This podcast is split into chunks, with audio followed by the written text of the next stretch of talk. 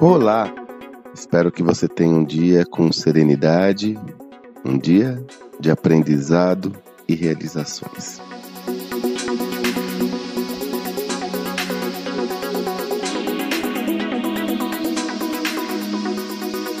Gravo esse áudio numa segunda-feira. Quem me acompanha já sabe que segunda-feira é dia do, da minha newsletter semanal ocasião onde compartilho um conteúdo mais estruturado que você pode ter acesso, seja por meio da descrição desse áudio, ou então se quiser receber na sua caixa postal, é só ir lá no sandromagaldi.com.br barra assinar e você vai receber toda segunda-feira na sua caixa postal esse texto. Hoje eu ainda estou impactado pela tese que nós trabalhamos na semana passada sobre aprendizado. Estava realizando aqui algumas reflexões e resgatei um material de estudo que traz uma perspectiva fundamental para nós entendermos o porquê temos que adaptar ao nosso processo de aprendizado a esses novos tempos. Eu não sei se você sabe, mas o sistema de educação ao qual nós somos é, submetidos até hoje, ele teve as suas bases fundamentadas na Revolução Industrial lá pelo final dos anos 1700. Então, toda a estrutura, inclusive você encontra é, é, fotos clássicas de salas de aula de 1800 que em muito se assemelham às salas de aula de hoje.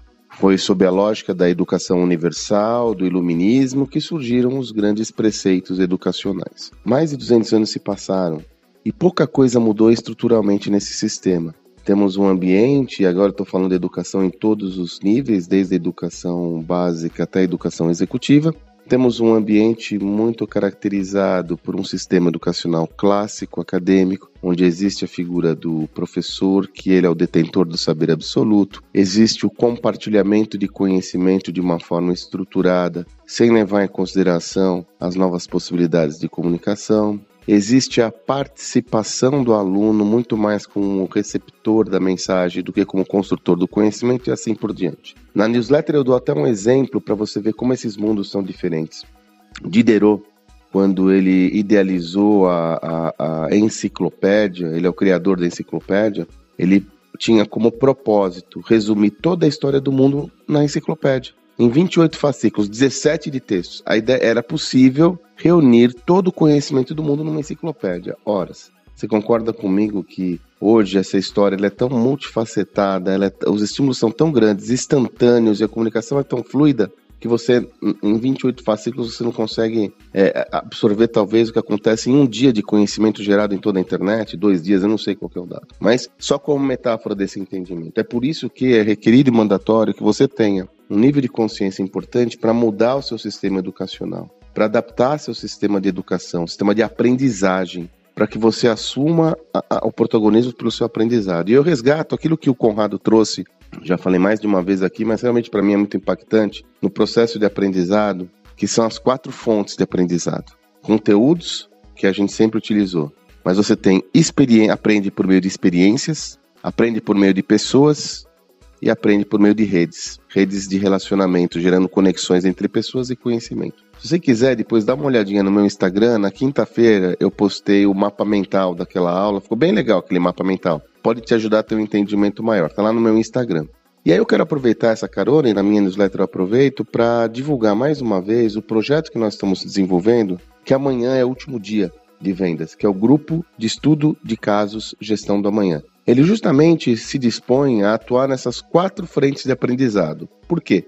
A base desse programa é o nosso livro inédito Estudo de Casos de Gestão da Manhã, onde nós analisamos e contamos a história, o estudo de caso de seis empresas protagonistas dessa nova era.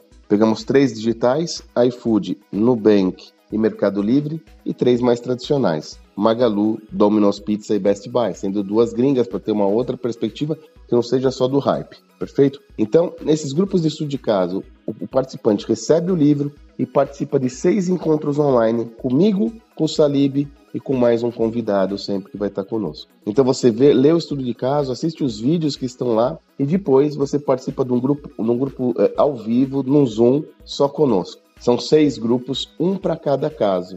Né? Além de acessar-nos e tem um convidado, eu vou fazer uma dinâmica para que os participantes interajam entre si e troquem conhecimento entre si. Então, note que esse programa justamente se dedica a trabalhar nessas quatro fontes de aprendizado: conteúdo, todo o conteúdo existente do projeto, experiências, onde nós vamos experimentar, conversar sobre todas essas teses na prática, pessoas, onde vocês vão interagir conosco, mas também com outros colegas, e rede, porque a partir do momento que você participa desse projeto, você participa dessa comunidade, permitindo um aprendizado maior ainda para você.